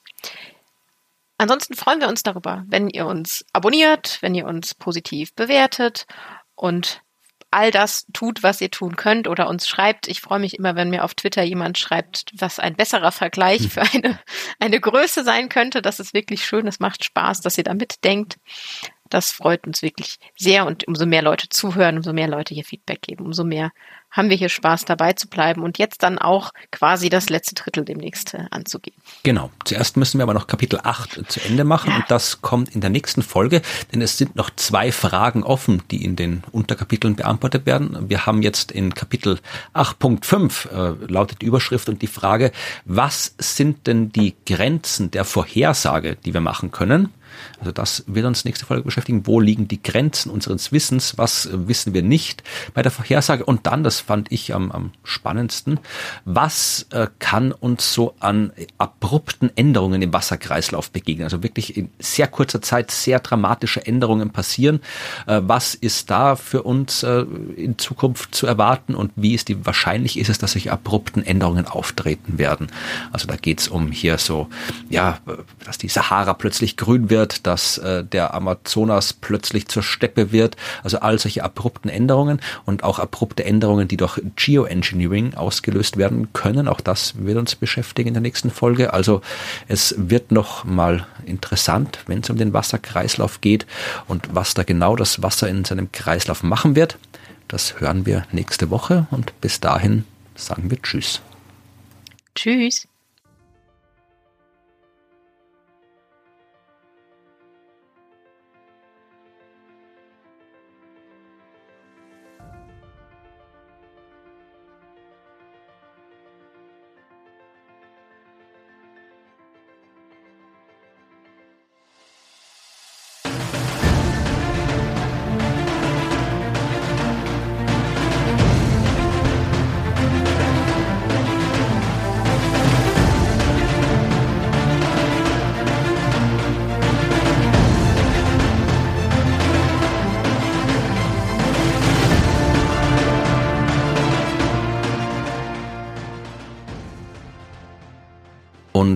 Was haben Sie noch geschrieben? Entschuldigung, ich muss jetzt gerade hier mal auf die neue Seite scrollen.